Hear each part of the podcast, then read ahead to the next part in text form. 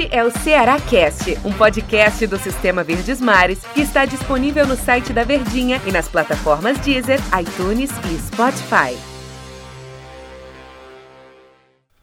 Olá, amigo ligado no Ceará Cast. Bom dia, boa tarde, boa noite, boa madrugada para você que nos acompanha. Seja o horário que for aqui nos nossos podcasts, em especial para você, torcedor alvinegro, no Ceará Cast. Tamo junto, aquele abraço para todo mundo que tá ligadinho aqui com a gente. Eu, Denis Medeiros, batendo papo, conversando aqui com Daniel Rocha, o DR, o comentarista que canta o jogo. Tudo bem, Daniel? Vamos falar de Ceará e Palmeiras pelo Campeonato Brasileiro. Tudo bem, Daniel Rocha? Aquele abraço, hein? Fala, meu querido Denis. Grande abraço para você, para todo mundo que tá ligadinho com a gente. Sempre uma honra estarmos aqui. Aquele abraço especial para a torcida alvinegra, que obviamente é a maioria da audiência do nosso Cearacast, querendo saber das informações do alvinegro. Ora, e desses 10 minutinhos mais ou menos de bom papo que a gente costuma bater aqui nos nossos podcasts a respeito dos nossos times, que voltou a ser diário, hein? Todo dia tem podcast novo para você ligadinho nas nossas plataformas digitais. Jogo importantíssimo, jogo para já diminuir essa questão de jogos atrasados, mais um jogo dentro de casa e a importância mais grande mesmo, enorme, de você conseguir os três pontos, apesar da dificuldade do adversário, Denis. Pois é, o jogo que é válido pela 19 rodada do Campeonato Brasileiro, esse jogo que não aconteceu na época por conta da data FIFA, né? O Palmeiras tinha jogadores convocados e não pôde jogar contra o Ceará. E agora o Vozão tem a chance de vencer a partida e se afastar da zona de rebaixamento do Campeonato Brasileiro. O Palmeiras está envolvido com a decisão da Libertadores, voltou a vencer no Campeonato Brasileiro contra o Internacional.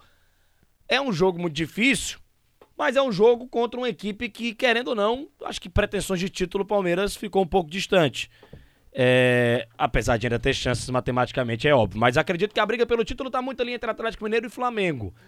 E o Ceará, mais do que tem, ter que vencer o jogo para se afastar da zona de rebaixamento, é, a imagem da última partida deixada contra o Bragantino, pelo menos no segundo tempo, eu gostei bastante. Apesar da vitória não ter vindo.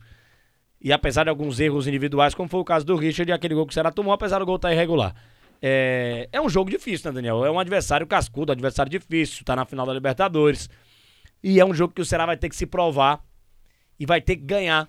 Vai com uma pressão gigantesca, na minha visão, porque ele tem que ganhar o jogo para ser a parte de baixo contra um adversário muito difícil de ser batido, que é o Palmeiras de Abel Ferreira. Não tenha dúvida que é um dos adversários mais complicados. Apesar do recorte recente do Palmeiras, do Abel, não ser lá as mil maravilhas, a gente tá falando de um time que é um dos piores do retorno do Campeonato Brasileiro, perdeu posições, começou a despencar na tabela. Se recuperou na rodada passada, é verdade, ao vencer por 1 a 0 com um gol de pênalti do Rafael Veiga, o Internacional jogando no Allianz, mas ainda assim é um time cascudo. É um time que, poxa, a gente está falando do atual campeão da Libertadores e do atual finalista, em busca desse bicampeonato diante do Flamengo. Então não tem como imaginar algo de menino, festa tá boa não tem como imaginar uma coisa diferente do que propriamente um jogo dificílimo e complicado. E a questão é que quando o Ceará empata com o. Amiga, que é descontração. É, porque a plateia aparece a todo momento, é, acontece essas é, coisas. Mas é continue falando do É festa e é. começam ali a chacoalhar as bandeiras. Mas enfim. Então, esse tipo de jogo, ele se tornou importante pela situação que o Ceará se colocou no campeonato, né? Como é que você vai é, pensar assim, não, tem que ganhar do Palmeiras? Poxa, isso é uma função muito ingrata. Só que é um time que não consegue ganhar fora de casa, no caso do Ceará. É, ainda não tem nenhuma vitória fora do Castelão. E mesmo dentro de casa, vem de alguns tropeços. Então é muito importante se reencontrar com os três pontos, independentemente de quem venha pela frente. E que aproveite esse momento de instabilidade do Palmeiras do Abel Ferreira e emplaque o bom momento que ficou caracterizado com a reta final do jogo contra o Bragantino. De você trocar vaias que certamente viriam com a derrota por torcedores eufóricos e comemorando, mesmo sabendo que o empate não era ideal, mas pela forma como se construiu. Então é preciso dar continuidade a esse bom momento e dar continuidade a esse bom momento através da última atuação do time do Ceará, Thiago Nunes deve colocar em campo, acredito que a mesma base que atuou contra o Bragantino, só que com algumas mudanças, né, Daniel Rocha? E talvez a mudança principal seja o Lima finalmente no time titular do Ceará. Será que o Lima convenceu o técnico Thiago Nunes ou ele vai ter que provar mais que ele é a principal referência ou uma das principais referências técnicas do Ceará do meu campo para frente? Lima não vai convencer ou deixar de convencer por conta de uma atuação em um tempo de partida, né? A realidade é que não era para ele ter saído do time porque todo mundo tá mal do meio para frente. Só que dos que estão mal, que são todos, tem os menos mal. O Lima é um deles. O Lima é o que mais fez durante todo o campeonato ali do meio para frente, desde o Vina, os pontas e os centroavantes, é, todos que passaram é, pelas formações até agora no campeonato, o Lima foi o que fez mais. Então, ele provou isso mais uma vez. Ele poderia ter entrado mal, que eu não ia mudar minha opinião. Não faz sentido o cara que rendeu mais do meio para frente ir para tua reserva.